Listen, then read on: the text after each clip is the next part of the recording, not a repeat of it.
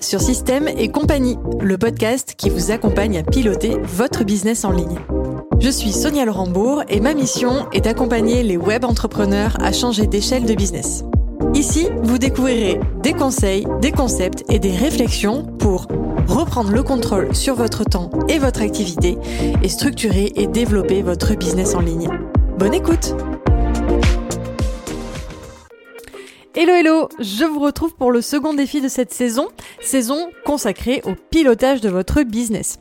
Donc si vous n'avez pas écouté le premier défi, et entre parenthèses, je vous invite vraiment à aller le faire parce que c'est rempli de pépites, euh, je vous rappelle ici brièvement le concept.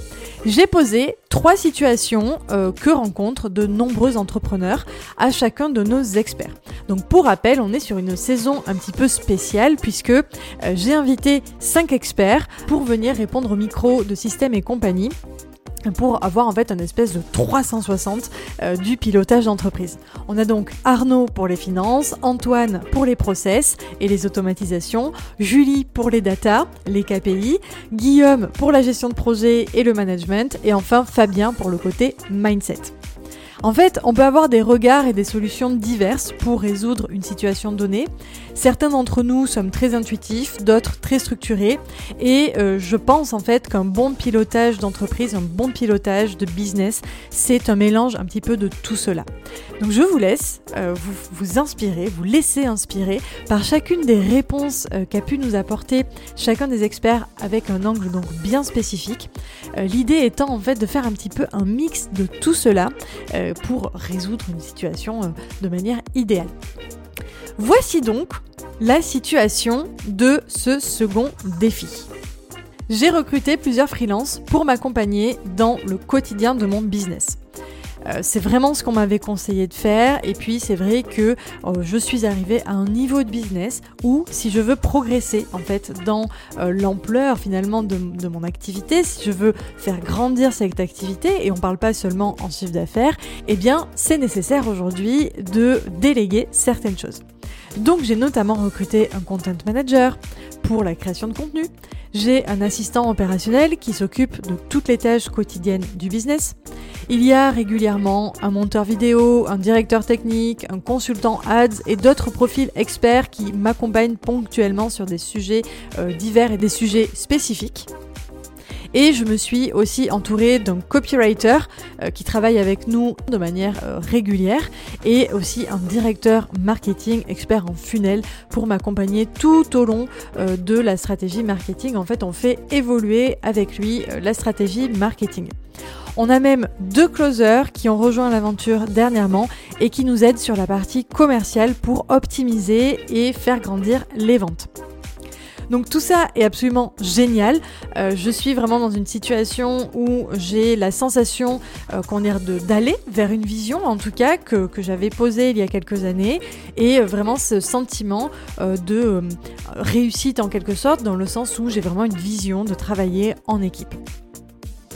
Seulement voilà, comme pour le premier défi, euh, toutes ces belles choses de l'entrepreneuriat amènent aussi leur lot de problématiques. Et du coup, c'est ce que je vais vous exposer et c'est ce qu'on va tenter de résoudre avec nos cinq experts.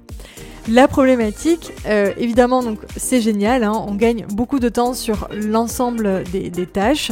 Euh, et comme je le disais auparavant, en fait, tout ça ne pourrait plus se faire tout seul à l'échelle du business actuel.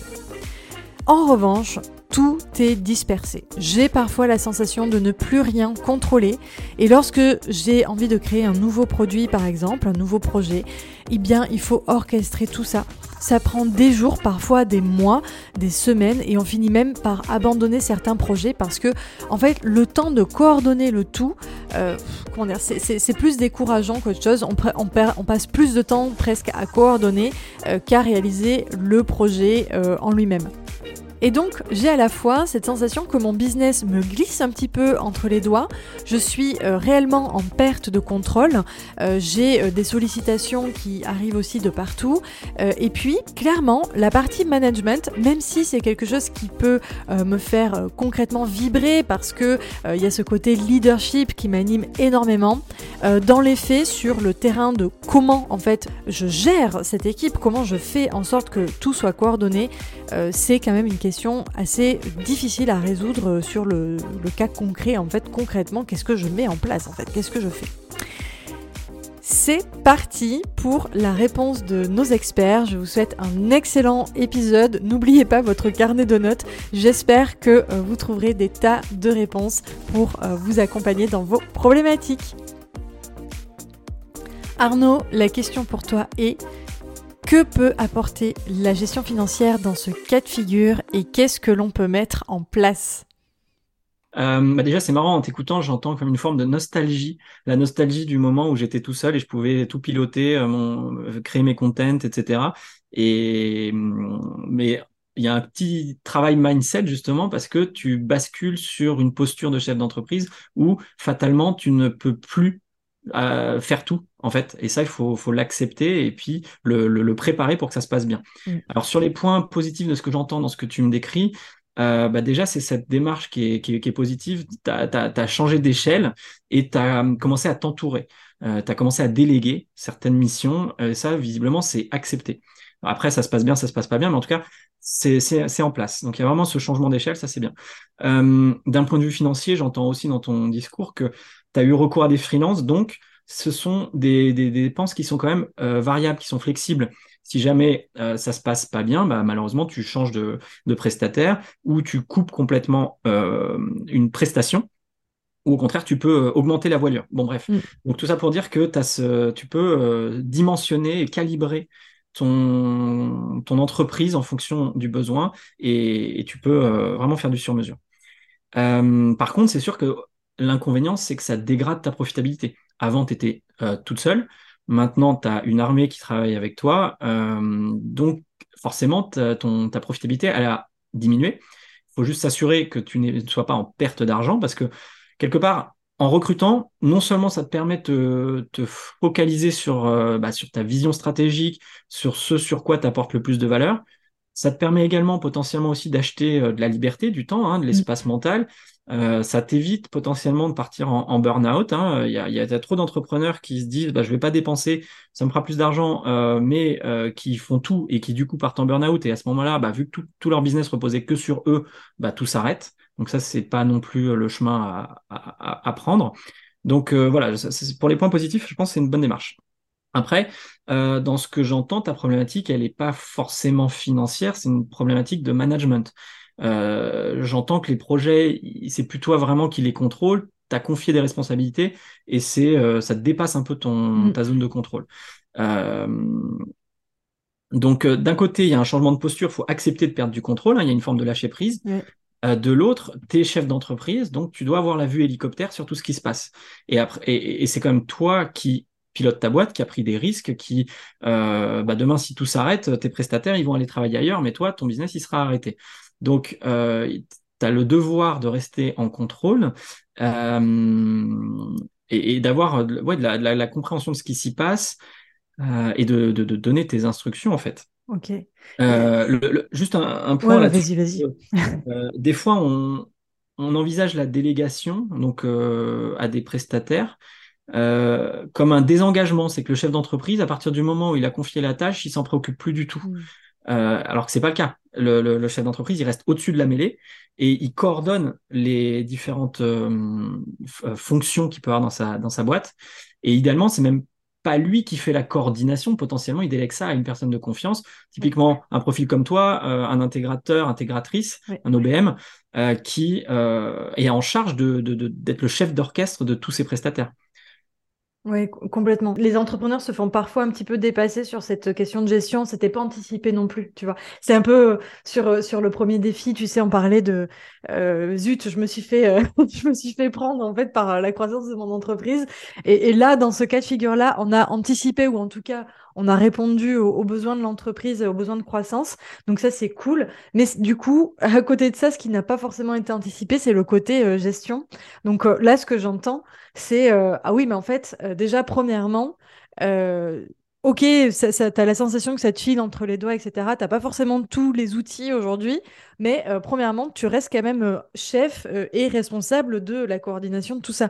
Donc, tu peux aller déléguer la coordination, en effet, sur un profil type OBM on est là, on est là pour ça, justement, on est là pour gérer euh, ce, type de, de situation. Et, et, euh, et d'ailleurs, euh, j'en profite pour mettre un petit mot là-dessus. Souvent, on se demande quel est le moment de recruter un OBM. En fait, souvent, c'est quand il y a plein de freelance dans, dans, la boîte et que, et que, en fait, on n'a pas envie ou qu'on on ne maîtrise pas très bien la coordination tout ça. C'est le meilleur moment de recruter un OBM.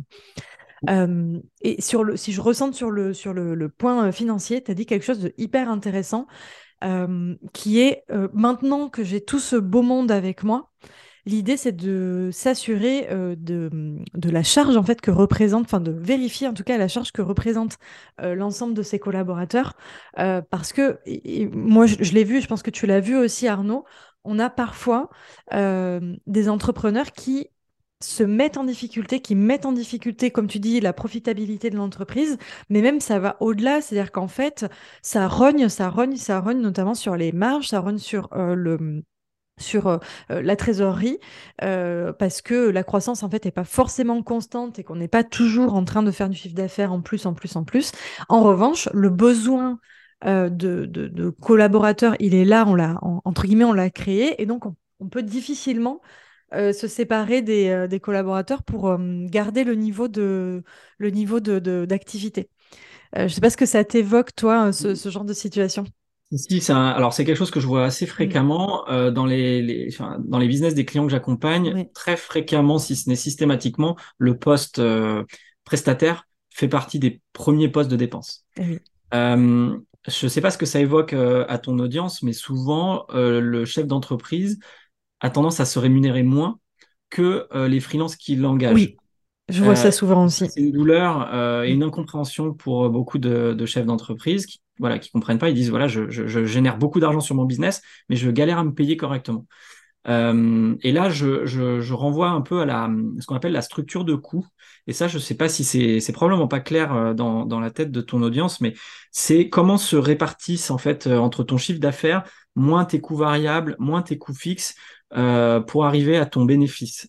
Où est-ce que ton argent en fait, euh, où est-ce qu'il y a des déperditions? Il y a il y a une chose dont je parle dans, dans ma masterclass notamment qui est euh, l'effet Titanic. Peut-être que je peux te l'évoquer rapidement, essayer de synthétiser l'idée.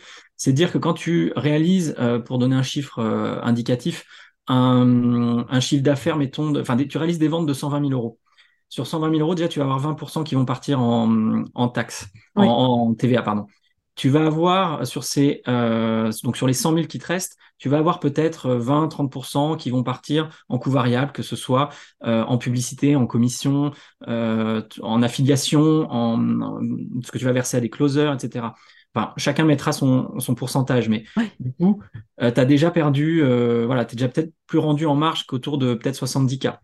Ensuite, tu as tes coûts fixes, donc tu as tes prestataires, tu as tes équipes, as euh, éventuellement, si sur la structure de ta boîte, tu as euh, pris des formations, si tu es amené à faire des déplacements, tu as des dépenses incompressibles comme l'expert comptable, euh, tu as peut-être des bureaux ou un coworking, etc. Donc là, tes coûts fixes, il convient de les retirer.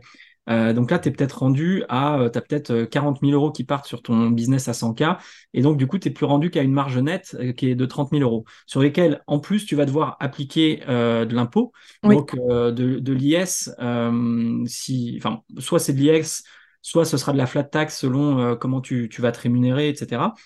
La flat tax sur les dividendes. Euh, bon, bref, tout ça pour dire qu'en fait, quand tu déroules le calcul, à la fin, sur tes ventes à 120K, il va peut-être te rester 15-20K euh, en fait pour toi. et donc, tu peux te dire, oui, mais alors du coup, je suis dans, un, dans une logique Pareto, j'ai fait tout ça pour à la fin récupérer moins de 20% de, de, de, de, ce que j'ai généré, ce que mon business mmh. a généré. C'est-à-dire que j'ai eu 80% de déperdition. Et euh, ces 80% de déperdition, la plupart des gens ne, ne prêtent pas attention en fait. Euh, et tout le monde est focalisé, ce que je disais précédemment, tout le monde est focalisé sur le chiffre d'affaires, mm. mais on ne focalise pas suffisamment, à mon sens, sur les 80% euh, qui partent. J'ai évoqué les impôts, les impôts, ça peut s'optimiser. Euh, les coûts fixes, ça peut se maîtriser. Les coûts variables, c'est pareil, ça, ça, peut se négocier, ça peut se monitorer. Donc, euh, cette structure de coûts, je pense que c'est important de, l'avoir en tête et d'identifier où sont les premiers postes de déperdition, et c'est sur cela qu'il convient de travailler en premier. Hyper intéressant, vraiment. J'espère que ça parlera à, nombre des personnes qui nous écoutent. Euh, en, vrai, c'est généralement le premier poste de dépense. Enfin, le, la structure de coût, c'est généralement la majorité, c'est sur le l'équipe. Euh, en tout cas, quand on part sur un modèle euh, tel que je l'ai décrit dans, dans ce défi-là, et c'est souvent là, en fait, où on, à la fois on va pouvoir jouer, mais où c'est un peu délicat, c'est ce que je disais, c'est pas toujours facile. Alors c'est facile de réduire et, d'augmenter la voilure dans le sens où on est avec des freelances. Par mmh. contre, là où c'est un peu plus compliqué, c'est que on va devoir jouer sur le niveau d'activité. Si, si j'enlève mon copywriter, si j'enlève mon consultant ads, ben en fait, du coup, je réduis la voilure là-dessus, mais ça veut dire aussi que je réduis la voilure sur mon acquisition client. Euh, par exemple. Donc, est-ce que euh, c'est acceptable ou pas? Euh, Donc, tout ça, c'est des questions, je pense, qu'il faut se poser. Et, ouais. Et, il me vient aussi une problématique sous-jacente et qui sort du, du, mmh. champ financier. Mais si tu dois réduire la voilure et donc te séparer de certains freelances parce que voilà les, les, performances financières sont plus au rendez-vous ou peu importe la raison, tu vas aussi avoir une perte de compétences parce que le freelance, s'il a travaillé longtemps sur ton business, il maîtrise bien, il, va falloir soit le remplacer, soit carrément euh, bah, reprendre en main ce qu'il faisait.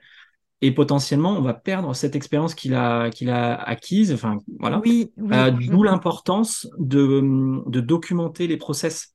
Euh, là, on, sort complètement hein, du champ financier, mais si le freelance part, il faut qu'on soit capable de reprendre au pied levé son, son périmètre.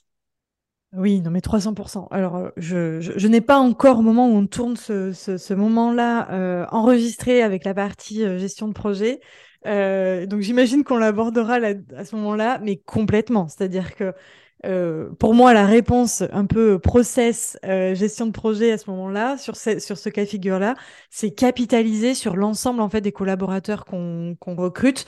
Et euh, si en fait, j'en sais rien, le copywriter, pour reprendre cet exemple, met de nouveaux process en place, en fait, l'idée c'est que s'il s'en va, tous ces process-là sont écrits de manière à ce que je puisse reprendre moi en tant que dirigeant cette, tâche-là, enfin les tâches en tout cas qu'il faisait. c'est très juste, hein, parce que du coup, souvent, comme tu disais au tout début, il y a des entrepreneurs qui se détachent un petit peu euh, de, du coup de ces tâches-là. Euh, et ça peut avoir pour conséquence négative que euh, bah, non seulement tu es moins en maîtrise, tu, n'es pas dans l'orchestration, mais en plus, si la personne venait à partir pour X ou Y raison, soit celle qu'on a évoquée, soit d'autres, eh bien, tu te retrouves un peu embêté parce que tu n'as plus ou moins la compétence, en tout cas, tu l'as un peu perdu. Tu l'as pas travaillé pendant tout ce temps-là, quoi. Mmh, mmh. Hyper intéressant. Trop bien. Mais écoute, Arnaud, un grand merci pour euh, ta réponse sur, euh, sur ce défi-là. Est-ce que tu as quelque chose d'autre à ajouter ou on est tout bon là-dessus? Écoute, on est bon. Antoine, est-ce que tu peux nous dire euh, ce que peuvent apporter la mise en place de process et la mise en place d'automatisation dans ce cas de figure? Qu'est-ce que l'on peut mettre en place? Avant de commencer, ça me fait penser à une question que m'avait posée ma coach. Mm. elle me disait, euh, mais finalement, qu'est-ce que les petites boîtes qui veulent grossir ont... Qu'est-ce qu'elles ont à gagner en fait à mettre en place des process pour devenir grosses? Et moi, je répondais à l'inverse, je disais, non, non, la problématique, c'est qu'aucune boîte n'est devenue grosse sans process. Ah, j'adore. Merci petite notion de causalité à cet endroit-là. Euh, en fait, le point, c'est que quand vous arrivez à cette étape, d'abord, félicitations, parce que c'est pas facile. Oui, c'est ça, c'est une belle étape. Félicitations, c'est une belle étape. Euh, il y a plein de choses qui vont se passer, euh, donc tout le monde ne les rencontrera pas forcément, mais déjà, la, une chose que tu as dit, c'est je manage pas les équipes. Hmm. Il va falloir faire un deuil, malheureusement, qui fait qu'à un certain niveau d'entrepreneuriat, quand on va devoir commencer à déléguer, il y a forcément un deuil à faire de la façon dont va se passer l'activité. Parce que euh, est-ce que est-ce que est-ce que l'action sera faite? Oui. Est-ce qu'elle sera faite selon ce que moi j'ai envie, exactement comment j'ai envie? Non. Et ça, il faut malheureusement, ou j'ai envie de dire heureusement accepter. Euh, donc je fais une réponse d'abord très sur le mindset et sur la vision long terme. Ça, il faut l'accepter. Il faut accepter en fait de lâcher le contrôle et de dire c'est pas parce que je c'est pas fait exactement comme je le veux que ça ne sera pas bien fait. Hmm. Euh, et j'aime souvent à dire que la une entreprise est plus importante que la somme des gens qui y travaillent. Et pour que ça, ça prenne en sauce, il faut pas juste des prestats. Il faut pas juste des personnes qui travaillent, il faut des personnes qui travaillent ensemble, qui ont un objectif commun, qui ont un but commun. Euh, en résumé, il faut aussi savoir lâcher le contrôle et dire, OK, bah, je sais que maintenant, je, avant, j'étais en train de ramer, en train de souquer la voile, en train de mettre du charbon, etc., en train de diriger le bateau. Maintenant, je suis sur ma longue vue et je regarde l'horizon. Euh, qui est parfaitement entendable. Mais ça veut dire que j'accepte que j'ai une équipe en bas qui met le charbon, qui monte la voile, qui souque les artements, que je ne sais pas quoi, etc. Et ça veut dire que finalement, je lâche un peu le contrôle sur ça. Oui, oui. ne pas dire que ça devient la foire à l'emploi et n'importe quoi. C'est là où interviennent la problématique justement des process. Ok? Ça reste votre entreprise, ça reste votre patte, ça reste votre responsabilité. Donc, vous passez en fait d'une station de je fais à je fais faire quand j'ai quelques prestats. Oui. Ah, je mets en place des process et une culture d'entreprise qui permettent de faire faire. Donc c'est encore un cran au-dessus. Vous êtes en, train d'essayer de euh, de, jouer un spectacle de marionnettes, sachant que vous n'êtes plus la marionnette, vous ne contrôlez plus le machin en bois au-dessus qui contrôle la marionnette, vous contrôlez la marionnette qui contrôle la marionnette. Donc ça devient extrêmement compliqué. Et ça, vous ne pouvez le faire euh, malheureusement, mais bien heureusement, euh, qu'à travers des process, qu'à travers des process qui sont mis, qui sont clairs, qui ont été validés par vous, qui vous ressemblent. Encore une fois, un process, c'est pas la peine d'être en 32 pages ultra chiant. Hein. Ça peut être juste être point, point 2, point 3, point 4 à voir si vous, dans ces process, vous voulez implémenter ce qu'on appelle des SOPs. Alors, désolé, c'est Mm. en anglais, mais ce qu'on appelle des procédures, des Standard Operating Procedures, qui sont en gros vraiment un, un, manuel ligne par ligne sur je clique là, j'appuie là-dessus, je vais sur Facebook, je charge mon ad, etc. À vous de voir le niveau qui vous intéresse. Euh, en général, on n'a pas forcément besoin de ça, mais ça peut aider. Mais du coup, ce qui est vraiment plus important, c'est que l'entreprise se mette dans un mindset qui va vous permettre de travailler sereinement. Euh, moi, j'appelle ça la zone de valeur ajoutée. On fait souvent appel à la zone de génie ou zone Oui. d'excellence. C'est un peu Oui. l'idée. C'est que chaque personne se retrouve et travaille dans cette zone de valeur ajoutée ou de génie. Déjà, de un, elle, elle sera vachement plus contente parce qu'elle va adorer ce qu'elle fait. Elle restera plus longtemps avec vous, etc. Elle en aura moins, de base. Mm. Euh, et du coup, une fois que vous avez fait ça, c'est comment vous arrivez à transformer votre entreprise, non pas en mode les gens font absolument ce que je leur dis et c'est une bande de petits robots, mais un ensemble de personnes qui évoluent ensemble, qui grandissent ensemble, et en fait, on passe d'une entreprise qui fait à une entreprise auto-apprenante à une entreprise auto-améliorante, qui s'auto-améliore. Parce que, encore une fois, je vais peut-être casser des mythes, mais quand vous, dem- quand vous avez un problème, quand vous êtes confronté à un problème, 90% du temps, ce sont les personnes qui sont sur le terrain, sur le gemba, pour le terme japonais, Mm. euh, qui ont la réponse. Parce qu'ils savent que, etc., ils ont oublié que machin, ils ont vu que. Est-ce qu'ils l'ont mis en place? Pas forcément. Euh, Est-ce qu'ils savent à tous les coups? Pas forcément. Est-ce qu'ils ont la bonne réponse? Pas forcément. Au moins, ils ont une idée. Ou ils ont vu quelque chose qui pourrait vous servir, etc. Ok? Mm. Donc, c'est vraiment qu'à un moment, vous devez lâcher prise sur j'ai le contrôle total et c'est moi qui décide, vers je fais confiance à mes équipes parce que j'ai des process, parce que j'ai une culture entreprise qui me permet de lâcher les rênes et d'être sûr que ça fonctionne. Et il y a un dernier ingrédient qui est absolument fondamental par ça, ce que j'appelle l'empowerment, c'est qu'en gros, vos équipes doivent avoir la, comment dire, la, la, liberté, la réflexion, elles doivent se sentir assez libres en fait pour vous faire du feedback. Elles doivent pouvoir vous remonter des problématiques, des problèmes qu'elles ont rencontrés, des irritants dont on parlait précédemment, Oui. euh, sans que vous voyez rouge. Mm, Ok. Tout à fait. Le, le meilleur feedback, c'est un feedback, enfin, mon mon point de vue, c'est un feedback négatif parce qu'il va vous permettre de vous améliorer. Un feedback positif, ça va vous permet de vous améliorer dans un machin, vous êtes déjà bon. Bah, super, on est déjà bon, on s'en fout un peu. Par contre, le négatif, ah là, ça pêche, bah tiens, là-dessus, je vais travailler. Et pour relier à tout ce qui est automatisation, on va pas l'oublier, mais euh, tout ça, tous ces systèmes-là, ce n'est pas de l'automatisation. Vous ne pouvez pas automatiser ce mindset-là, c'est impossible. Surtout que si vous êtes déjà dans un espèce de gloubi-glouba généralisé où c'est très très très très opaque, si vous voulez automatiser des choses, ça va finir au mur. Pourquoi? Parce que vos process ne sont pas stables. Et c'est pas grave en tant que tel, c'est pas grave qu'ils soient pas stables. Par contre, s'ils sont pas stables et que vous voulez automatiser, bah un, vous allez payer beaucoup d'argent sur les coûts eux-mêmes et vous allez payer un mec rien faire parce qu'il va faire, il va refaire régulièrement ce que vous lui demandez. C'est un Oui. peu dommage quand même. Donc la première étape, encore une fois, on va le répéter un nombre de fois incalculable, processiser.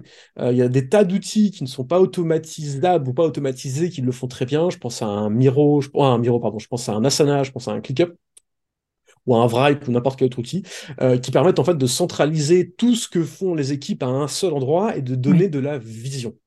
Et une fois que vous avez ça, vous pourrez poser vos process, et une fois vos process sont à peu près clean, vous allez vous rendre compte que bah, ça, ça n'a aucun intérêt, en fait, des copies-collées entre feuilles Excel, ça sert à rien. Comment on fait pour? Eh ben, là, on ira automatiser. Mais uniquement quand vos process sont clairs. Parce que si vous changez de feuille Excel toutes les 10 minutes, vos process, eux, ne suivront pas. C'est ça. Pas vos automatisations, pas. oui, oui, les automatisations vont être, vont être complexes. En fait, l'automatisation, c'est vraiment la deuxième étape, quoi. C'est vraiment le, je viens optimiser euh, le process. Donc, si j'entends, euh, alors déjà, je vais, je vais essayer de résumer un petit peu tout ça. C'est dans cette situation-là, la réponse, en fait, c'est vraiment, on va mettre en place des process. Autant dans le premier défi, dans le premier cas de figure, on était plus dans une question de, on va mettre à plat pour comprendre où sont les besoins. Mm. Là, on est déjà à un niveau un petit peu supérieur. En tout cas, on est à la marge d'après. et là, cette fois, on, on, a compris où sont nos besoins et on va vraiment aller processiser. Et la question de l'automatisation, oui, elle va se poser parce qu'il y a plein de choses qu'on peut euh, automatiser et grâce auxquelles on va gagner du temps et donc euh, potentiellement de l'argent, de la productivité, etc. Euh, mais ça va vraiment être dans un second temps quand on a un petit peu compris comment les choses fonctionnaient. Parce que c'est vrai que quand on est dans ce un peu ce gloubi-boulga où il y a de tout partout, il y a des freelances avec nous, ils sont tous super impliqués, c'est génial, mais par contre, en fait, nous-mêmes, on ne sait même plus trop bien ce que font les gens. Euh, là, en fait, c'est nécessaire de reprendre un peu le contrôle à ce niveau-là. Mmh, euh, de, exactement. Ok. Euh, vas-y, vas-y, vas-y. non, non j'allais dire, c'est un peu comme si vous vouliez. J'ai l'image des Tesla en pilote automatique, c'est un peu comme si vous disiez à une Tesla de se rendre à cet endroit-là, sauf qu'en fait, il n'y a pas de route. Eh ben, bon courage pour y aller, hein. vous pouvez faire ce que vous voulez, Tesla va tourner en rond. Hein. Il y a un peu cette image-là. D'abord, sachez ce que vous voulez faire, sachez comment vous le voulez faire, faites-le d'abord à la mano, et après seulement, on pourra mm. réfléchir à automatiser. Mais ça vient en second, si ce n'est en troisième temps après ces étapes-là. Sinon, ça sert absolument à rien. Hyper intéressant. En fait, c'est vrai que des fois, on, on, perd du temps sur des automatisations et on ne comprend pas d'ailleurs pourquoi ça marche pas si bien. La réponse certainement est ici. ah, malheureusement, oui. Il faut comprendre que l'automatisation, elle est bête et méchante. C'est de l'informatique. Vous lui dites A vers B, elle fait A vers B. Que A se transforme en Z et que B se transforme en Y, il fera A vers B, A vers B. Et d'ailleurs, ça peut être assez dangereux parce que certaines autos mal configurées sans les bons pare-feu peuvent finir par complètement détraquer quelque chose. Euh, j'ai des, souvenirs d'avoir cramé des plans entiers, euh, perso, heureusement, euh, parce que bah, j'avais appuyé sur un bouton et il fallait pas appuyer sur le bouton. Et là, on se dit, ah zut, c'est marrant, j'ai, ah, ah, ça fait mal là. Donc ça peut être très dangereux et ça peut, voilà. Donc il faut y aller doucement, il faut comprendre ce qu'on fait. Encore une fois, le faire à la main avant pour comprendre ce que ça fait et seulement après commencer à automatiser. Ok. Tu as aussi dit une, une... Enfin, tu as énoncé euh, un concept Enfin, le concept de système, euh, qui me parle beaucoup, puisque nous sommes dans le podcast Système et compagnie. Euh, et en fait, tu as un peu explicité ce que c'est, enfin l'essence en fait du système. Et je trouve que c'est très très important euh, de le rappeler. Donc je m'arrête dessus. Euh, le système euh, n'est pas égal en fait à l'ensemble des comment dire des collaborateurs. Je ne sais pas si j'arrive à bien le à bien l'expliciter. Mais je, vois que tu vois ce que je veux dire. C'est-à-dire que, admettons, on va dire on est cinq collaborateurs avec euh, le dirigeant, donc allez, on est six. Euh, l'ensemble du système n'est pas égal à 1 plus 1 plus 1 plus 1 plus 1. C'est en fait euh, beaucoup plus complexe en quelque sorte que ça. C'est justement la somme de tout ça, de, de, de, la collaboration, etc., qui va permettre au système de fonctionner. Donc il suffit pas simplement d'additionner. Et donc c'est intéressant de, de voir le côté process aussi de ce côté-là. C'est qu'en fait, chaque euh, process est une pièce du puzzle qui permet au tout de fonctionner en fait. Et tu mets le doigt sur quelque chose d'extrêmement intéressant et qui est assez peu connu reconnu, je trouve. C'est que moi, personnellement, quand je parle de process, je vois le, je vois pas le process juste A vers B. Je vois les process de communication, les process de management, les process de direction, etc. Et ce qui fait qu'une sauce prend pour une entreprise, ce qui fait qu'une entreprise n'est pas égale à la somme de ses composants, euh, bah c'est justement ce côté communication. C'est quoi la différence entre 5, 5 inconnus dans, une, dans, dans le parc et 5 personnes qui montent une boîte? C'est la communication, c'est la façon dont interagissent entre ça. Et donc c'est de la com. Et bien souvent, malheureusement, euh, le gros défi, comme ça, le défi à ce moment-là, c'est de maintenir cette communication-là. Mm, mm. C'est de maintenir l'alignement qu'on avait quand on est tout seul, quand on est deux ou trois, parce que ben, deux ou trois, ça va. Quand on commence à avoir des grosses équipes, euh, alors tout est relatif évidemment, mais commence à avoir des équipes un peu plus importantes de 5, 6, peut-être 10 mm. personnes, comment on communique à toutes ces personnes-là, comment on les aligne, comment on les fait travailler ensemble, Et en fait, on est littéralement sur un poste, sur une, job desk, comme on appelle ça dans l'industrie, de manager. On est, ou de, même un cran au-delà, parfois de leader. On n'est plus mm. sur faire, on est sur faire faire ou faire, faire, faire. Bref. Euh, et c'est là où le job va complètement changer. Et il faut être très clair sur qu'il y a des personnes qui n'aimeront pas ça. Parce qu'il y a des personnes qui veulent rester sur je livre le produit, je m'éclate à coacher, je m'éclate dans mes workshops, etc soyez conscient de ça parce que peut-être que ça va pas du tout vous amuser. Il y en a qui adorent, il y en a mm. qui détestent. Voilà, c'est comme ça. Oui, c'est ce que tu disais au départ, en effet, c'est accepter quand on rentre dans cette phase-là, euh, qu'on va plus du tout être dans le même délire de quand on était en mode solopreneur 100%. Euh, euh, et après, oui, c'est, après c'est un choix. On peut très bien arriver, et je, connais hein, des entrepreneurs, j'imagine que toi aussi, qui sont arrivés à cette étape-là. Ils ont un peu testé, ils ont recruté, ils ont fait un peu de management, de la processisation, et ils ont fait ah non mais en fait, moi je kiffe être avec mes clients. Donc, ils sont un peu, entre guillemets, je mets des gros guillemets à rétrograder parce que euh, je veux pas mettre de, notions négatives euh, là-dedans parce qu'il n'y en a pas en vrai, euh, mais ils ont voilà plutôt décidé d'avoir un business plutôt solo, voilà qui a ses limites mais qui a aussi ses avantages. Donc pas de ils ont peut-être, et encore c'est pas sûr, rétrogradé en chiffre d'affaires et en taille d'équipe, mm. mais l'important c'est qu'ils aient gagné en passion, en fun, en kiff, etc. Et c'est qu'au final, ce qui est plus intéressant, c'est pour ça qu'on est devenu entrepreneur à la base. Clairement, clairement, clairement. Ok, écoute, un immense merci pour, euh, pour euh, cette, ce décortiquage de situation euh, à laquelle tu as encore complètement répondu. en tout cas, c'était bien intéressant. Merci beaucoup.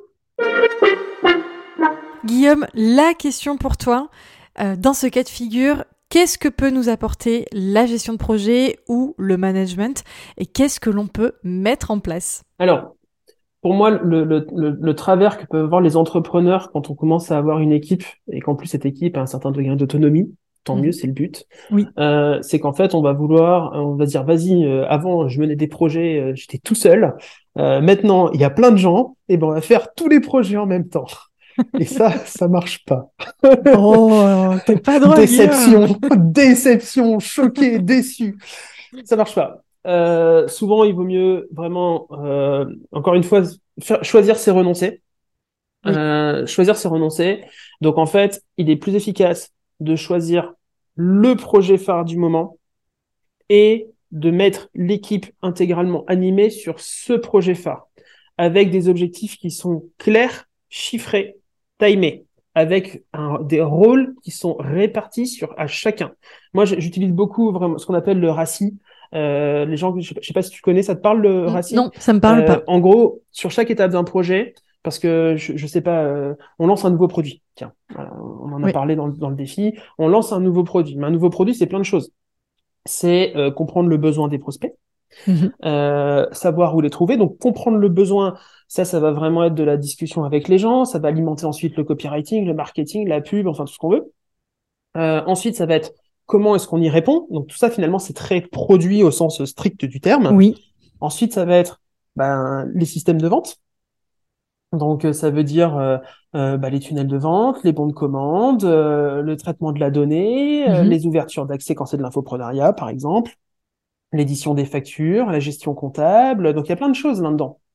Donc en fait, nous généralement, on a donc quand on détaille ce projet-là, en fait, on se rend compte que dedans il y a plein de trucs. Oui. Donc euh, souvent, il vaut mieux rassembler l'équipe, les informer sur le projet dans sa globalité. Voici ce qu'on va faire. Moi ensuite, j'aime bien leur rendre la balle et leur dire pour vous dans ce projet-là, on se reparle en individuel dans quelques jours. Dites-moi où est-ce que vous voyez intervenir. Et c'est hmm. très important de leur rendre la balle. Parce qu'en fait, imposer quelque chose à quelqu'un ou avoir quelqu'un qui nous dit j'ai envie de faire ça, d'un seul coup, le rapport au projet, c'est plus le même. L'implication, c'est plus le même, le plaisir, c'est plus le même, la motivation, c'est plus la même. Et après, ça veut pas dire qu'on dit oui à tout. Euh, peut-être qu'on réoriente, peut-être qu'on dit bah tiens, là, moi je te verrais bien aussi là-dessus. Ça, écoute, je comprends, mais peut-être que machin est plus pertinent. Bref, c'est un échange. En fait, le pire du pire, a fortiori quand on bosse avec des freelances, c'est qu'un freelance peut vous claquer dans les pattes du jour au lendemain. Oui. Euh, ça, c'est déjà arrivé, je pense. Moi, personnellement, ça m'est déjà arrivé des freelances qui m'ont claqué dans les pattes du jour au lendemain. Euh, et en fait, euh, une des causes de ça, ça peut être en fait quand le freelance en face, il est frustré. Et il faut savoir que les gens qui sont freelance, si on se met un peu dans leur basket, dans leur pompe, ce sont des gens qui ont parfois une relation difficile à l'autorité. Mm. Euh, et donc, euh, ils sont devenus freelance justement pour pas avoir cette relation euh, top-down euh, qu'on a souvent dans le salariat. C'est dommage, mais c'est comme ça. ils fuient ça. Donc, si jamais on le retrouve dans le freelance, dans leur freelancing, les gars, ils sont mal à l'aise, quoi. Ils vont partir. C'est important ce que tu dis parce que en fait quand tu recrutes des freelances, tu es en face de d'entrepreneurs en quelque sorte. Euh, tu vois, alors ils n'ont pas forcément euh, la vocation de monter un empire ou tout ce que tu veux, euh, mais c'est quand même des personnes indépendantes qui ont qui ont leur propre charge, leur propre chiffre d'affaires à assumer, etc. Et donc qui quelque part à une autre échelle ont les mêmes problèmes que les entrepreneurs qui les recrutent. Donc voilà, faut faut pas l'oublier. En effet, sur, ce côté-là, c'est important. Ouais. Mm. ouais. Donc c'est pour ça qu'il vaut mieux que la discussion soit intéressante, que la discussion soit partagée, c'est-à-dire que du coup ce soit par définition un échange, euh, histoire de, de, voir un petit peu où est-ce que les gens veulent être partie prenante ou pas sur les projets. Ça c'est pour moi hyper important. Comme ça on a un gros projet. Et en fait c'est marrant parce que lorsque les gens ils vont dire bah tiens moi je vais finalement être leader là-dessus là-dessus là-dessus, euh, bah en fait euh, ça va décomposer le projet en sous-projet par nature. Parce que c'est le problème, c'est qu'aujourd'hui, euh, euh, parfois les entrepreneurs, ils vont être amenés à décider d'un projet sur lequel ils n'ont aucune idée de comment ça marche. Nous, moi, j'ai eu le cas là. Honnêtement, avec euh, une, de mes clientes, on a vécu une vraie situation de crise où en fait tous nos systèmes de paiement ont sauté. Oui. Euh, je t'en avais un petit peu parlé euh, oui. un peu avant. J'ai entendu parler de ça, oui. Et, et, et effectivement, euh, bah, ça a été. et en gros, là, on a l'entrepreneuse qui s'est retrouvée un peu un peu bête en disant qu'est-ce que je fais? J'ai plus de compte Stripe. Mm. Qu'est-ce que je fais? Euh, comment ça marche? Et donc en fait, euh, bah, qu'est-ce qu'on a fait? On a rassemblé l'équipe. On a fait, bah voilà, on a tel problème. Euh, et il faut que la boîte elle retourne. Mm. Donc euh, qu'est-ce qu'on fait? Qui peut faire quoi? Et en fait le projet il a été géré comme ça. Ah bah moi je vais m'occuper de ceci, moi je vais m'occuper de cela. Et en fait on s'est rendu compte que le projet il a été découpé en plein de sous-projets et ça a été bouclé en trois jours. Donc euh, donc voilà, ça c'est intéressant parce que c'est en fait rendre la balle aux équipes, euh, permet finalement de capitaliser sur les compétences des équipes. Et si on les a recrutés, c'est qu'a priori, ils sont meilleurs que nous. Si on recrute des gens qui sont moins bons, c'est que fondamentalement, il y a un problème dans le recrutement. Et, euh, et en fait, ces gens vont pouvoir laisser exprimer leurs compétences en disant, bah voilà, en fait, dans ton projet, il y a cette brique-là, c'est vraiment mon expertise, je vais la gérer. Et en fait, ça permet du coup de décomposer le projet alors qu'en fait, on ne connaît pas. Demain, je demande euh, voilà à n'importe qui de gérer, un, un, de mettre en place des nouveaux processeurs de paiement. Euh, euh, qui, qui, qui enfin, c'est rare d'avoir de l'expérience euh, poussée sur ce genre de choses-là, tu vois. Et pourtant, le projet, bah, il doit aboutir. et là, pour le coup, c'est vital. Il doit aboutir. Euh, L'échec n'est pas une option. Donc, qu'est-ce qu'on fait? On, monte un projet empirique dans la théorie de bureau et du coup, on se plante? Bah non, on parle aux gens. Oui, je vois, je vois l'idée. Du coup, premier, euh, première réponse, c'est quand j'ai un peu tout le monde qui est dispersé comme ça, je rassemble les troupes et je les rassemble autour d'un projet principal. Donc, en fait, on en revient un peu à, ce qu'on disait aussi dans le premier défi, c'est-à-dire que il y, a cette notion de choix, quoi. Il y a cette notion un peu de, priorité et que, bah, en fait, oui, j'ai une équipe. Euh, donc, il y a plein de choses du coup que je peux faire maintenant avec cette équipe, mais je peux pas forcément aller faire pour autant 5, 10 projets en, la fois. Je peux peut-être en faire deux, c'est peut-être possible en fonction de l'équipe et de leurs euh, compétences, etc. Mais euh, voilà, je peux pas forcément mener euh, tout de front, quoi. Oui, surtout que les entrepreneurs, euh, très souvent sur le web d'ailleurs, vont être mhm. très soumis à ce petit côté un peu objet brillant. J'ai entendu parler d'un nouveau truc, j'ai envie de le mettre en place, etc. Alors que le, projet, on le comprend pas bien, on sait pas si ça a du sens, ça a pas de sens. Enfin, voilà. Et, et, donc, du coup, on démultiplie les sujets et en fait, rien avance. Donc, en fait, si un projet vaut le coup, c'est-à-dire que ce projet va avoir un impact pérenne sur l'entreprise. Et en fait, finalement, s'il est lancé dans un mois et demi, bah, a priori, c'est pas grave. Parce que si jamais il a eu l'effet d'un pétard, si jamais c'était juste maintenant ou jamais, en fait, ça veut dire que ce projet, par nature, était un pétard mouillé, quoi. Et donc, euh, est-ce que ça vaut le coup de le lancer? Hmm, J'ai un doute. Parce que lorsqu'on choisit un projet, il y a aussi ça qu'on oublie souvent. Hein. Euh, quand on priorise, euh, c'est bien sûr ce que ça aura comme impact sur l'entreprise, mais aussi le coût d'opportunité du projet. Hein. Parce que quand on travaille, quand on choisit un projet, ça veut dire qu'on travaille pas sur autre chose. Oui. Et donc, euh, et donc forcément, si on fait, euh, vas-y, le dernier sujet buzzword à la, du moment, euh, en ce moment, on le voit partout avec ChatGPT, plein d'applications, sous-applications, sous-sous-applications de ChatGPT. Je dis pas, la techno, elle est très bien. Hein. par contre, est-ce que c'est obligatoire de déployer ça maintenant, qui finalement est un sujet qui est peu connu, peu maîtrisé? Si on a envie de défricher, allons-y. Mais en tout cas, il faut être conscient que défricher, c'est aussi un, un taux d'échec plus élevé. Alors qu'en fait, ça tombe, on a des choses plus pérennes, plus stables et, plus et simplement avec des, un taux de succès qui est meilleur à mettre en place. Et, et ça, souvent, c'est parce que beaucoup d'entrepreneurs, je trouve, ont cette idée de ah bah ouais mais ChatGPT c'est le sujet du moment pour reprendre cet exemple là mhm. euh, si je le mets pas en place je deviens has quoi ou euh, ma boîte est jetlaguée enfin voilà mhm. alors qu'en fait pas du tout euh, pas du tout oui c'est le pouvoir du focus hein. quand tu quand tu restes aligné avec avec ce que tu as mis en place etc bah c'est forcément on, on, est plus dans une dimension long-termiste et en fait c'est ce qu'on va chercher mais c'est vrai que dans, dans, nos entreprises en ligne, euh, en fait, c'est, on est déjà le monde aujourd'hui va très très vite et encore plus en fait sur le web. On est vraiment dans un secteur mm. qui va à 3 millions à l'heure. Euh, ça va plus vite que la lumière, le bazar. Donc, on, on, a cette sensation en effet qu'il faut suivre un espèce de mouvement et que demain, en fait, tout peut s'arrêter, etc. Ce qui, possiblement, euh, ça peut être possible. Hein. on l'a vu avec le Covid. Euh, voilà, le, on ne sait pas de quoi demain est fait. Euh, mais c'est vrai que les entreprises plus pérennes vont avoir tendance à rester sur leur focus. Et du, coup, j'ai une petite question pour toi. C'est est-ce que tu, est-ce que tu as une une méthode, une, une, idée de justement comment je ne sors pas de cette trajectoire-là et comment je fais pour savoir en fait euh, est-ce que ma enfin, est-ce que c'est plus intéressant ce fameux coup d'opportunité Est-ce que c'est plus intéressant de rester sur ma trajectoire ou pas? Parce que parfois, ça peut être intéressant d'aller saisir cette, cette opportunité parce qu'elle peut littéralement changer ta boîte, quoi. C'est possible aussi. Bien sûr. Alors déjà, euh, la première question que souvent, euh, enfin, la première discussion que j'ai avec les entrepreneurs, c'est est-ce que ce projet, ils y vont par effet de mode ou est-ce hmm. qu'ils y vont par plaisir? Parce que là, aujourd'hui, on n'est pas en train de parler de boîte côté, quoi. On n'est pas en train de parler de débloquer un nouveau projet qui va être voté en comité de direction, ensuite avec les administrateurs, etc. Tout à fait. On, est en TPE, PME, quoi. Donc, euh, donc en fait, euh, ça veut dire que on a vraiment le fondateur qui est au cœur de sa boîte. Euh, que la boîte soit centrée sur lui ou pas, c'est pas le sujet, mais en tout cas, il est là tout le temps, au quotidien. Et donc, est-ce que ce sujet lui fait plaisir? Pour moi, c'est un des premiers critères.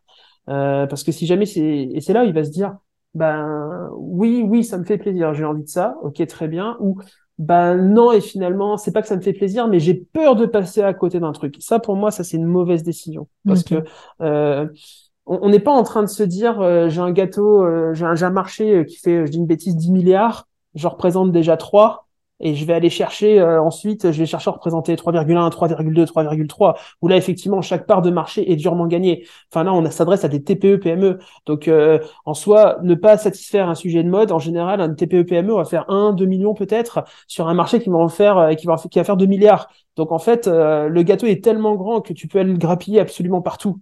Et, donc forcément, non, souvent je, je n'y vais pas par peur de. Souvent c'est le bon move en fait. Parce que, en fait, euh, les opportunités, quand on est une TPE, il y en a plein. Euh, il y a plein de façons de générer du chiffre. C'est vraiment pas ça qui manque.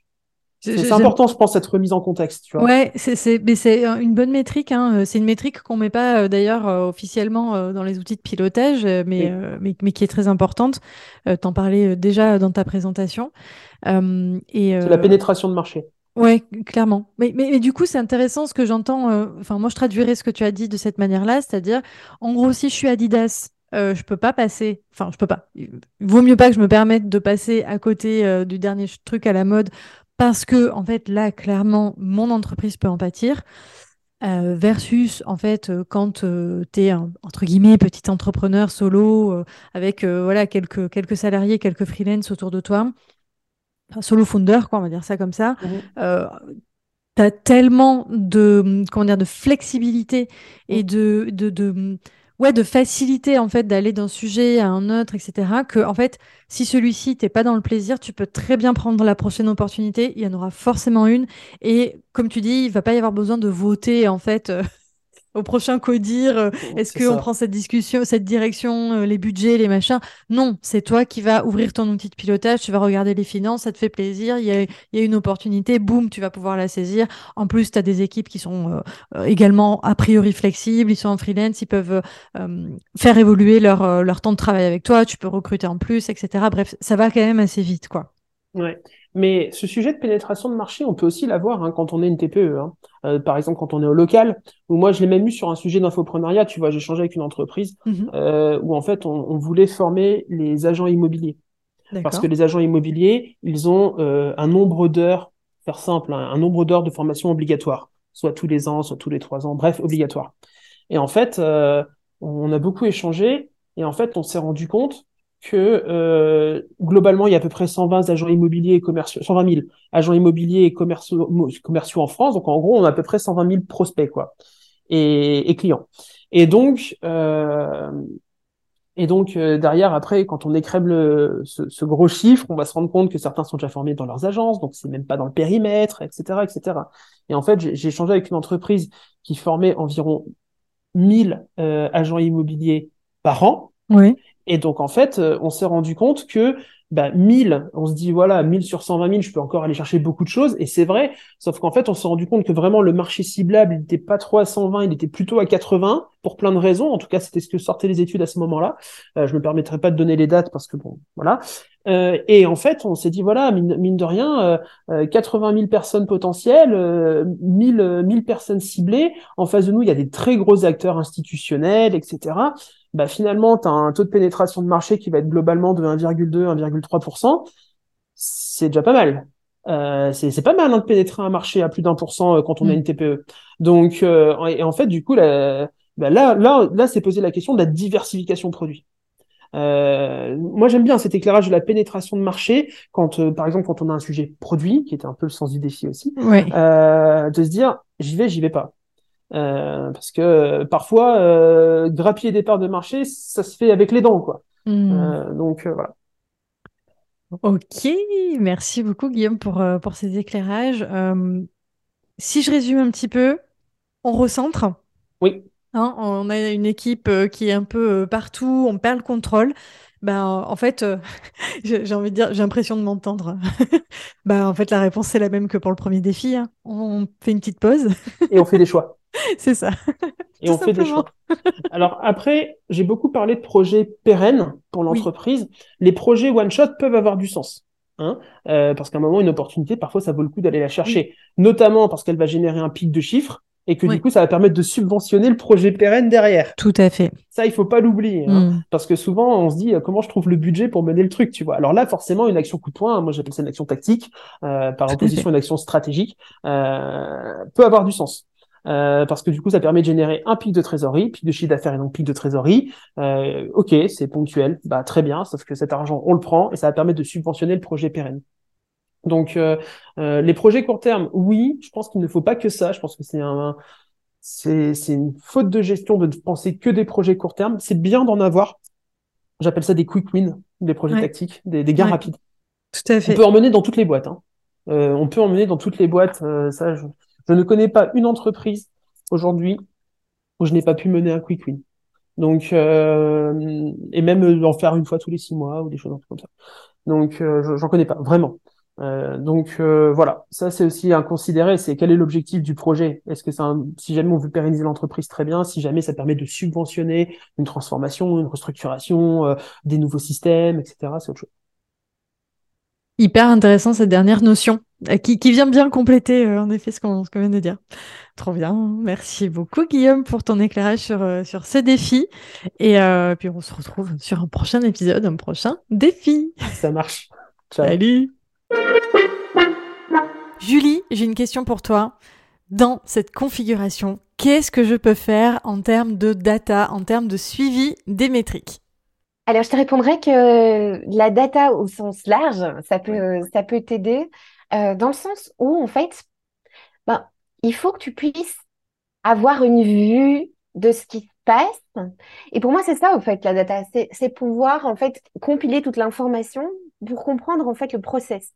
Et euh, je dirais que ce sera intéressant, tu vois, de, de lister tes différentes tâches, de compiler des informations pour voir un peu analyser euh, quelle action prend quel temps. Euh, tu vois, il y a, il y a des, il y a des outils hein, qui permettent de- d'aider pour ce genre de choses. Il y a des toggles, il y a des, des, des outils dans, dans ce style-là. J'en utilise euh, d'ailleurs moi-même aussi pour me rendre compte en fait du temps que je passe sur certaines tâches. Parce que parfois, on, on a l'impression que ça, ça prend deux secondes, mais en fait, ça, ça, ça va te prendre deux heures. Euh, donc, en fait, ça, rejoint un petit peu l'essence même de la data, c'est savoir ses pouvoirs, tu vois. C'est d'avoir cette, cette information qui est à portée de main te permet en fait d'en faire quelque chose. Si tu ne sais pas ce que ça te prend comme temps, si tu ne sais pas voilà ce que ce que ça va euh, te, te, demander, euh, tu vas continuer à travailler un peu euh, voilà en mode bon mais j'avance j'avance mais je, je je me retourne pas pour regarder ce qui se passe. Oui. et euh, donc, tu vois, il y, a différents outils qui existent euh, dans lesquels on peut faire des, feuilles de route avec euh, différentes actions. Par exemple, tu lances un projet.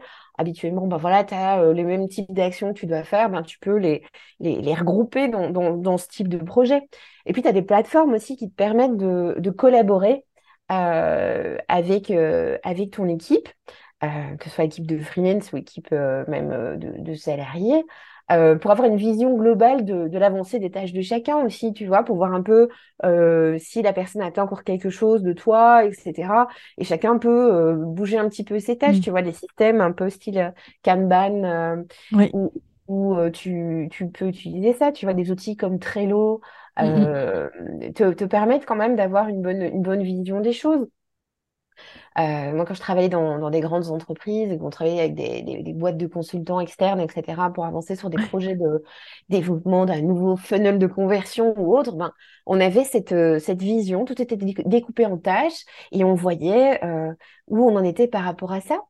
Et si, ben voilà, on, on, avait dû refaire le même type de funnel, ben, on aurait pu repartir sur une structure qui était plus ou moins similaire euh, pour pouvoir gagner du temps. Et je pense que ben voilà, c'est un petit peu le, le, la, méthode à adopter dans ce genre de situation où, il y a plusieurs personnes en fait qui sont euh, occupées à faire des tâches différentes au sein d'un même projet. Oui. Euh, ça permet en fait d'offrir la visibilité sur ce que euh, l'autre fait, sur où l'autre peut avoir un blocage. Enfin, pour moi, la, la, la, communication en fait c'est la clé pour, pour pouvoir organiser au mieux les choses à ce moment-là. La, communication et l'organisation. Ok, donc là j'ai entendu plein plein de choses, donc je vais reprendre, je vais reprendre certains points. Euh, du coup, si, si, si je résume un petit peu euh, ce que tu as dit, ce que j'entends c'est, alors je, ne vais pas forcément le redire dans l'ordre euh, que tu as décrit toi, mais j'ai entendu déjà une première chose, c'est mettre en place un système que je vais pouvoir dupliquer euh, les, fois d'après. Donc, euh, en fait, euh, j'imagine que l'idée, c'est aussi un petit peu de travailler en itération. C'est que cette fois, je vais mettre ça, ça, ça en place. Et justement, comme je monitore un petit peu tout ce que je fais, je vais comprendre en fait ce qui a été utile, ce qui n'a pas été utile. Et du coup, je vais un petit peu templatiser mon système et je vais le, dupliquer la fois d'après en l'améliorant. Premier point. Donc, euh, une chose aussi que tu as dit qui est hyper importante, parmi les choses à monitorer dans un, dans, dans un projet et en fait même dans le day-to-day, c'est le temps. Mhm. Et ça, et ça c'est vrai qu'il y a, y a de trop nombreux entrepreneurs qui euh, monitorent pas encore leur temps. Et pourtant, c'est vrai que ça, ça change absolument tout. Euh, déjà, alors, rien qu'à l'échelle solo solopreneur, donc euh, tu es tout seul, tu es euh, mhm. en mode freelance, bah, en fait, ça te permet vraiment de comprendre là où tu passes euh, le, ton temps. Euh, c'est exactement ce que tu dis. Il y a des moments où on se dit oh mais ça c'est vite fait, c'est rapide, mais en fait on passe deux heures ou trois heures dessus. On s'en rend pas forcément compte. Quand on veut commencer à déléguer un petit peu, le fait d'avoir monitoré euh, son temps, ça permet aussi de de se dire ok moi je passe à peu près trois heures sur cette tâche, donc je sais que mon assistant ça va être à peu près le temps que je vais devoir allouer là-dessus. Donc après c'est variable évidemment. Hein. Il y en a qui travaillent un petit peu plus vite, un petit peu moins vite, mais ça donne quand même une idée euh, du temps qu'on doit euh, allouer sur, euh, sur ces prestataires. Ouais, Donc ça, c'est hyper important. le fait aussi de demander à l'équipe de se monitorer sur certaines, certaines tâches, je trouve que c'est intéressant. Alors, l'idée, c'est pas d'aller traquer leur temps pour savoir s'ils vont assez vite ou pas. et, aller leur taper sur les doigts. Euh, mais dans le cadre d'un projet, là tu parlais, tu vois un petit peu justement, tu as rebondi sur un des derniers aspects qui était, bah, je veux mettre un nouveau projet en place en fait, et j'ai un peu de mal à le faire parce que je trouve que c'est lourd comme, comme, comme sujet finalement de mise en mmh place.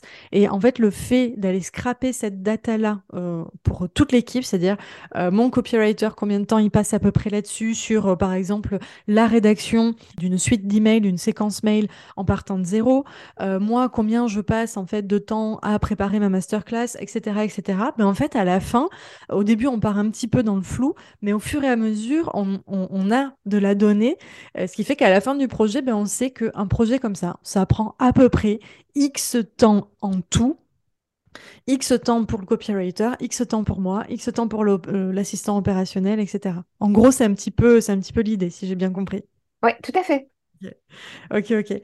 Tu as parlé de feuilles de route. Je veux bien que tu, euh, que tu reviennes dessus.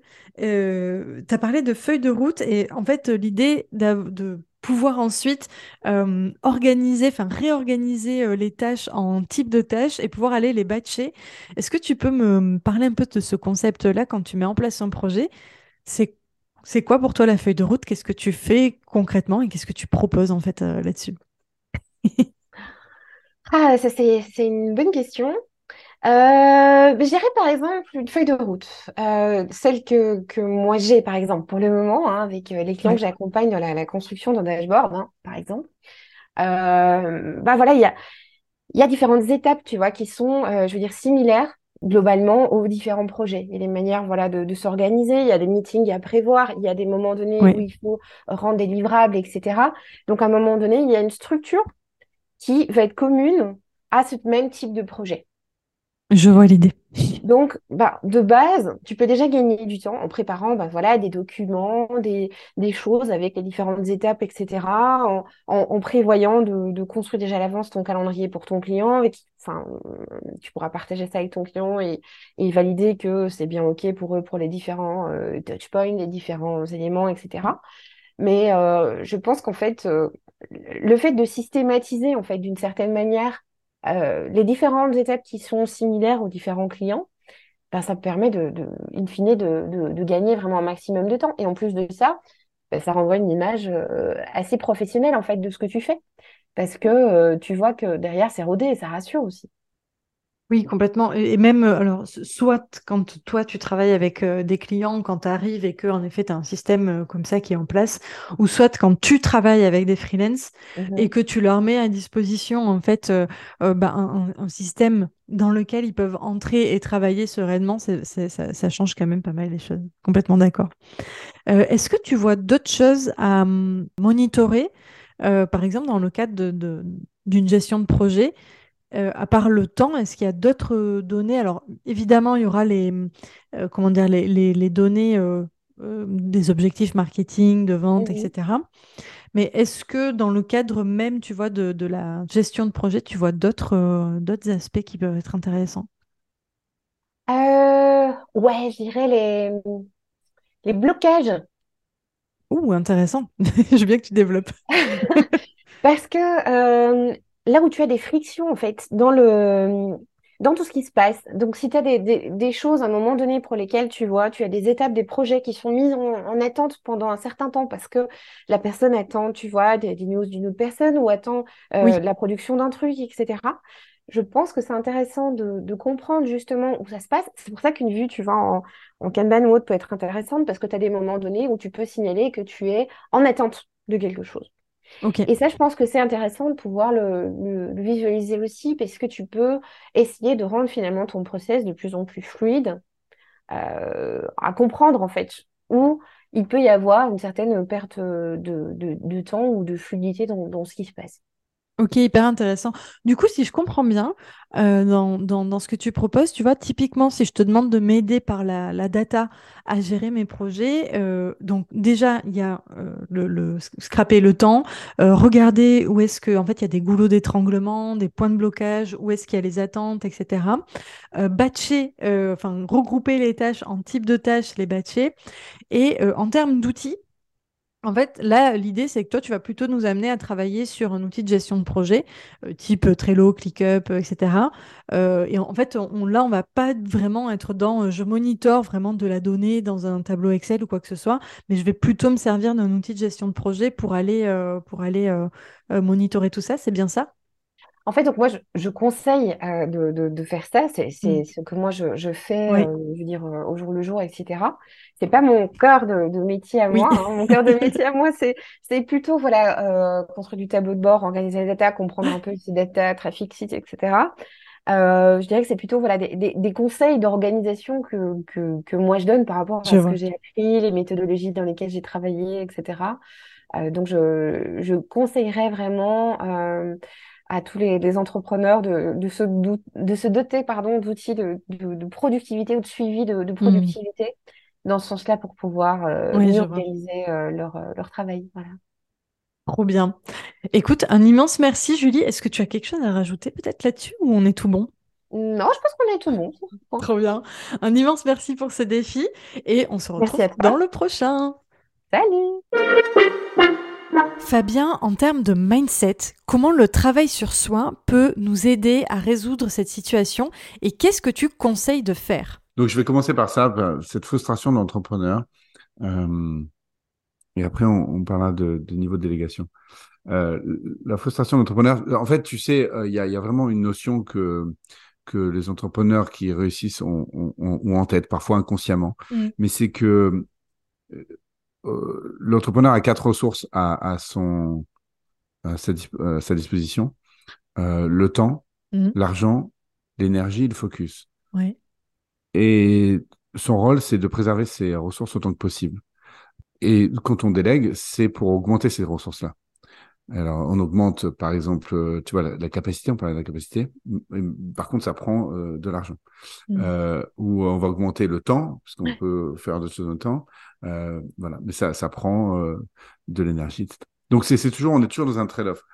En fait, c'est un peu la gestion des ressources en permanence, quoi. C'est-à-dire que Voilà, tu sais que si tu vas aller compromis. piocher dans celle-ci, ça va, enfin, ça va forcément, euh, du coup, t'amener ça, mais ça va, ça Voilà. va du coup prendre de la ressource là, etc. Ok, Le très tout, c'est d'en avoir conscience. Ouais. Et hum, une des grandes qualités de l'entrepreneur, c'est de savoir dire non. Pourquoi? Parce que la ressource la plus facile à, en, tout cas, la- la- celle dont on prend le moins facilement conscience, Oui. et donc la plus facile à dilapider, c'est le focus. Mm. Et euh, dans le monde des startups, on dit toujours que euh, les startups ne meurent pas de famine, mais d'indigestion. Ça veut Ah, dire ouais. quoi?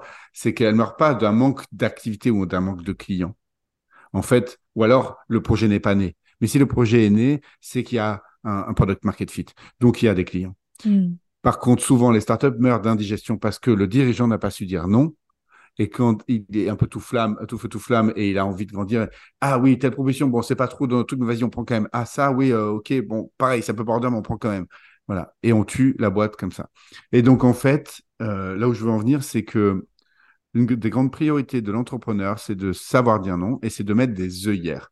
Et c'est frustrant parce que quand on, on démarre, on est euh, excité, on est expert et on a envie de parler au monde entier et on attend qu'une seule chose, c'est que le monde entier reconnaisse notre euh, magnificence.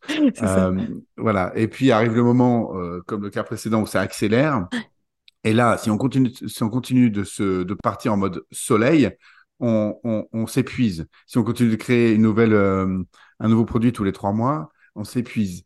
Euh, si on continue de partir à droite à gauche et de recevoir des, des, des, des, notifications sur son téléphone sans arrêt, on s'épuise. Oui. Et en fait, il faut revenir en mode laser. Tu vois, le soleil redevient un laser hyper précis, hyper pointu, et on met des œillères, et c'est frustrant parce qu'on va devoir dire non à beaucoup d'idées. On va devoir dire non à beaucoup de sollicitations. Mais dire non, c'est dire oui à autre chose. Mm. Dire non à ça, c'est dire oui à la croissance pérenne de son entreprise. Donc, on prend les idées, on les met dans une, une, une boîte à idées qu'on garde précieusement, Ouais. qu'on va revisiter, c'est pas perdu. Mais dans l'immédiat, ce qu'on veut, c'est construire des bases solides pour la pérennité, la prédictibilité de notre business. Donc, il faut mettre des œillères. Donc, c'est frustrant. Voilà ce que je voulais dire euh, en premier lieu. Trop bien. Oui, c'est intéressant, je rebondis juste rapidement là-dessus. Ce, ce côté focus, en fait, euh, c'est en effet peut-être la ressource, comme tu dis, la plus difficile à, à protéger. Non seulement parce qu'on n'en a pas forcément conscience, en effet, et puis même quand on en prend conscience, il y a ce côté, euh, entre guillemets, peur, je sais pas si c'est le mot le plus exact, mais euh, disons qu'il y a un risque. Il y a, il y a un risque quand tu décides de te focus euh, sur une direction. En tout cas, ça veut dire que tu prends pas la, la deuxième direction. Et est-ce que c'est Mm. la bonne direction, la direction A ou euh, est-ce que tu n'aurais pas mieux fait de prendre la direction B? Donc, euh, ouais, complètement. Et c'est pour ça que là- souvent on prend les trois ou quatre en même temps, comme ça c'est. Voilà, et c'est un peu l'erreur du débutant, entre guillemets, Mm. parce qu'en fait, si on prend trois, quatre directions en même temps, bah, on fait trois ou quatre fois quelque chose pas bien. Quoi. C'est ça. Et, euh, et là, la boussole, dans ces moments-là, comment choisir hein, C'est ça la question. La boussole, ben, c'est la vision. C'est où est-ce que je vais être dans 10 ans? Et en fait, Yes. quand on connecte à ça, la réponse elle est évidente. Là, oui, elle est évidente et elle est simple, en fait. Tu vois, En fait, euh, on sait, tu l'as dit tout à l'heure, on sait ce qu'on doit faire. On le sait tout le temps. Oui. Et, et, et souvent, moi, il y a une question que j'adore poser, me- même me poser. C'est qu'est-ce que tu ferais si tu étais sûr de réussir? Ouh, très bonne question. Ouh, elle est bien, celle-là.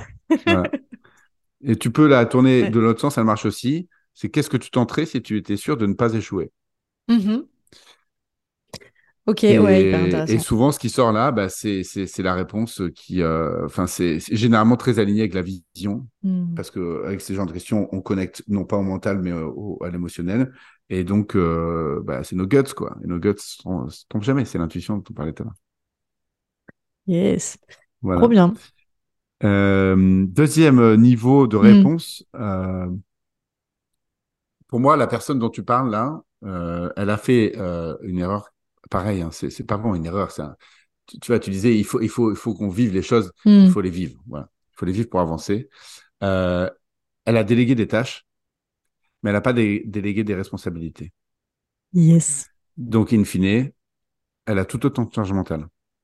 C'est-à-dire qu'elle a augmenté la capacité de son entreprise. Certes, l'entreprise va pouvoir aller plus vite parce que Oui. maintenant, il y a euh, plus de capacité sur le montage, plus de capacité sur le community management, plus de capacité sur la réponse aux messages, plus de capacité sur euh, tout. Mais il y a tout qui passe par elle. Et donc, en gros, elle est le goulot d'étranglement de l'entreprise. Et Mhm. quand on, tu te rappelles au tout début, euh, je te disais, euh, j'ai j'ai une conviction, c'est que la croissance de l'entreprise est propulsée par la croissance de l'entrepreneur Tout à fait. et est aussi limitée par la croissance de Mhm. l'entrepreneur. Et là, on est exactement dans le cas où l'entreprise est limitée par son entrepreneur, par son dirigeant ou sa dirigeante. Tout à fait. Euh, donc déjà, la première étape, c'est d'en prendre conscience. Euh, c'est déjà beaucoup. Oui. Mettre de la lumière là-dessus, mettre de la clarté, euh, reconnecter avec où est-ce que je veux aller, reconnecter avec le niveau d'énergie et tout ce dont on vient de parler précédemment pour se remettre en, en croissance. Parce qu'en fin de compte, quand on est en survie, hein, quand on est en, sous stress et, et on, on peut plus faire les choses euh, bien. Donc il faut déjà se ressourcer de soi et ensuite re- repartir la tête froide sur quelque chose de plus constructif, c'est-à-dire déléguer des responsabilités. Donc euh, dans, dans la délégation, il y a niveau- différents niveaux. Oui. Euh, depuis euh, euh, depuis euh, euh, tiens bah euh, j'ai telle idée, euh, fais des recherches dessus, planifie, puis avant de démarrer, tu m'en reparles. Euh, donc tu vois, donc voilà. là je vais je vais donner à la personne un petit bout de mon cerveau à faire, Mm. mais bon globalement c'est moi qui garde euh, la picture jusqu'à euh, ok bah tu sais quoi, j'ai telle idée, mets mets en place le projet et j'ai même pas besoin de, de ton retour. Complètement. J'ai même pas besoin de savoir. euh, en gros, euh, moi, ce que je veux, c'est le feedback. on, on en reparle au prochain, prochain point stratégique, quoi. On- voilà c'est ça. Et on regarde combien ça a rapporté quoi. Donc, euh, tu vois, donc là, c'est les deux extrêmes. Alors, évidemment, il y a, il y a différents, il y a, il y a du gris entre ce noir et blanc, mais, euh, Tout à fait. mais euh, c'est ça l'idée, c'est de, de commencer à, à déléguer des responsabilités et pas des tâches. Et tiens, ça me fait penser, alors c'est rigolo parce que je sais pas pourquoi je connecte à ça, euh, au Beboost Show, Oui. on était là tous les deux, Ouais. et à un moment donné, j'ai pris euh, le micro, j'ai parlé, je sais pas si tu te rappelles, Oui. et euh, j'ai parlé exactement de ça. C'est marrant. C'est vrai. C'est vrai. Je sais plus pourquoi. Euh, bah, je, je, je sais plus justement, c'était Romain qui, qui, qui parlait justement euh, sur, euh, sur, son, euh, sur son pitch, euh, sur, enfin, en tout cas sur sa conférence, euh, Ouais. justement de, ce, de ces niveaux de délégation. Parce qu'en fait, il y a, on, on, on confie d'abord des tâches et plus en fait on va euh, avancer dans, euh, dans le business, plus on va en fait déléguer la responsabilité des choses. Mm. Euh, donc il y a, y a vraiment, il parlait de, de ces niveaux-là. Et c'est vrai que euh, il y a pas mal d'entrepreneurs qui, déjà, comme tu dis, ils n'ont pas forcément conscience de ça, donc ils vont retenir euh, toute cette partie responsabilité, ils vont la conserver. Oui. Et en fait, c'est extrêmement fatigant parce que bah déjà, quand, euh, quand tu regardes, quand tu as un business solo, à la taille solo, c'est-à-dire euh, tu fais à peu près allez, 50-70K de chiffre d'affaires, donc c'est gérable entre guillemets tout seul, même si tu peux déléguer des petits trucs, hein, je parle, tu vois, tu peux déléguer, j'en sais rien, du, du montage, ce genre de choses, mais globalement, tu as un business que tu peux gérer seul. Donc, tu as quand même beaucoup de, de charge mentale, de responsabilités, etc. Et déjà, c'est beaucoup. Euh, on est rarement, euh, enfin tu vois moi c'est mon, mon business, enfin mon modèle de business. Honnêtement, je ne m'ennuie pas. hein. Mm. voilà. J'imagine. Euh, mais quand on garde cette responsabilité-là sur le 360 du business, alors que on n'a pas juste délégué un peu de montage, mais qu'on a délégué en fait clairement des, des pôles de son entreprise, on a délégué le pôle communication, on a délégué le pôle marketing, parfois même le pôle commercial, qui est un pôle super central, tu vois, du business, euh, et que on garde en fait toute cette charge-là, c'est fatigant. Honnêtement, c'est euh, Mm. c'est- difficile à vivre. Donc euh, oui, Bien sûr. prendre Et conscience ça de limite ça. la croissance de l'entreprise. Et ça, mais complètement. Et, euh, et donc là, on peut, on peut rattacher derrière du mindset euh, parce que souvent, ce qui se passe, c'est, euh, ce sont des peurs. Euh, c'est la peur de- d'avoir des gens qui vont faire moins bien que nous sur les choses qu'on avait l'habitude de faire jusqu'ici. Mm.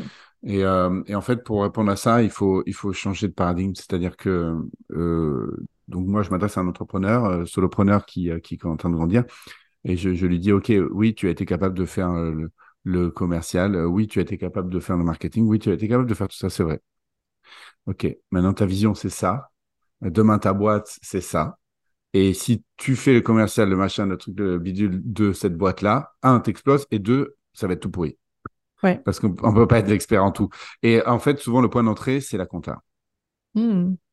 Parce qu'en fin de compte, c'est Mm. évident pour tous les entrepreneurs qu'il faut déléguer la compta. Et pourquoi? C'est c'est pas moins important. Mm. C'est peut-être même encore plus important qu'un commercial, Complètement. finalement. Euh, si tu as un problème dans la compta, ça peut te coûter beaucoup Oui. plus cher que si tu as un mauvais commercial. Oui. Et, euh, et en fin de compte, c'est, ça, ça peut être un chemin de prise de conscience. Se dire, ah bah oui, en fait, j'ai pas de problème à déléguer euh, ma gestion euh, euh, comptable, euh, voire même ma gestion financière avec un DAF externalisé, parce que effectivement, je suis nul en chiffres. Ok. Mais peut-être qu'en fait, tu es aussi nul en commerce, parce que juste tu crois que tu es bon ou tu es bonne parce que tu fais un peu, Mm. mais va parler à un vrai pro. Et tu verras qu'en fait, c'est un vrai métier à 100%. Et donc, euh, voilà, et tu peux faire ça partout. Et puis ensuite, je pense qu'il y a aussi une part de, voilà, de lâcher prise, mais aussi de d'ego, c'est c'est de travailler sur l'identité de la personne. C'est qui je veux être et qui je dois être en tant que leader Mm. euh, pour être inspirant. Euh, Est-ce que ça passe par euh, être un super marketeur, être un super monteur de vidéos, être un- quelqu'un qui répond en moins de cinq minutes à tous les, DM de, que je reçois sur Insta, ou est-ce que ça passe par avoir su m'entourer de A-players Mm. qui sont meilleurs que moi et de pas avoir de guerre d'ego avec eux et, et de leur dire ok j'ai confiance en toi on va se donner la main on va être une équipe toi ton terrain c'est celui-là et tu vas faire ton magic sur ce terrain-là et ça Mm. va faire propulser la boîte tu, tu me suis dans le raisonnement? Ah bah 300%. Voilà. ouais, ouais, je, En gros, l'idée, c'est de reconnecter. euh, enfin, en fait, je pense que ça va être un peu la réponse euh, sur euh, tout un tas de questions, mais c'est reconnecter à la vision et Ouais. euh, se détacher un petit peu du, du, je sais pas comment dire, se, se détacher de l'opérationnel, en fait, pour le dire très rationnellement, c'est ça, en oui fait. et, j'allais dire moi je vais le dire de façon plus ésotérique euh, c'est la petite mort Euh, c'est faire le deuil de Oui. de, de l'artisan Hmm, je vois très bien. Tu vois, faire le Mhm. deuil de l'artisan qui a euh, six ou sept poils sur le feu qui, et qui les remue sans arrêt, qui essaie de faire en sorte qu'elle ne crame pas. Euh, ça a marché un temps. Mais ce qui t'a amené là, ne t'emmènera pas là-bas. Euh, Tout à et, fait. donc, il faut changer d'identité. Changer d'identité, ça veut dire faire mourir une identité avant, avant de pouvoir en, en faire une autre. Et donc, il y a une forme de deuil. Et Complètement. voilà, ça fait partie, tu vois, d'un process. Complètement. Et cette phase-là, elle n'est pas évidente. hein. Je, je pense que d'ailleurs, tu accompagnes toi beaucoup d'entrepreneurs sur, euh, sur ce, ce moment de vie, tu vois, euh, de l'entrepreneur et, de, et de son entreprise. Et euh, Ouais. pour euh, accompagner aussi pas mal de, de clients là-dessus. Alors moi, c'est plus du coup sur le côté, ok, je t'accompagne du coup à mettre en place les, les prochaines, les prochains Ouais. steps. Je dis pas qu'il n'y a pas de part humaine dans mes, dans mes Mm. accompagnements, mais un petit peu moins. Euh, c'est vraiment un moment charnière. C'est vraiment un moment. euh, c'est c'est vraiment ça, quoi. C'est euh, prendre le temps. Puis tu sais, ça prend du temps aussi, tu vois. Faire, un, comme tu dis, euh, le, le côté un peu deuil. Euh, il faut vivre ce, ce, ce truc-là. C'est vraiment tout un processus parce que il y a bien sûr, ok, il y a le côté euh, euh, process, système, recrutement, ok, tu délègues de tel niveau, etc. Mm. Ok, soit. Euh, mais ça peut prendre beaucoup de temps dans le, je sais pas comment dire, dans le processus interne de l'entrepreneur à, à arriver à ce résultat. Donc il faut pas aussi Ben, euh, se, se mettre la rate au courbouillon, quoi. Mais tu sais, euh, j'ai envie de te dire, ce que tu me dis, euh, tu accompagnes beaucoup d'entrepreneurs autour de cette charnière. Alors, j'ai envie de te dire, en fait, cette charnière, elle est constante dans la vie d'entrepreneur. Oui, C'est-à-dire que, oui. enfin, elle, est- elle est, c'est pas qu'elle est constante, c'est qu'elle est cyclique. Oui. Et euh, alors oui, j'ai, accompagné des centaines de personnes autour du cap des 100 000, grosso Mm. modo, parce qu'il y a un premier cap. Mais euh, j'ai accompagné pas loin d'une centaine de personnes autour du cap des, euh, des 500. Et euh, il y a aussi un cap. Et enfin, il y a des caps tout le temps. Il y a des caps tout le Et temps. on ouais. retrouve cette mécanique qui est toujours la même.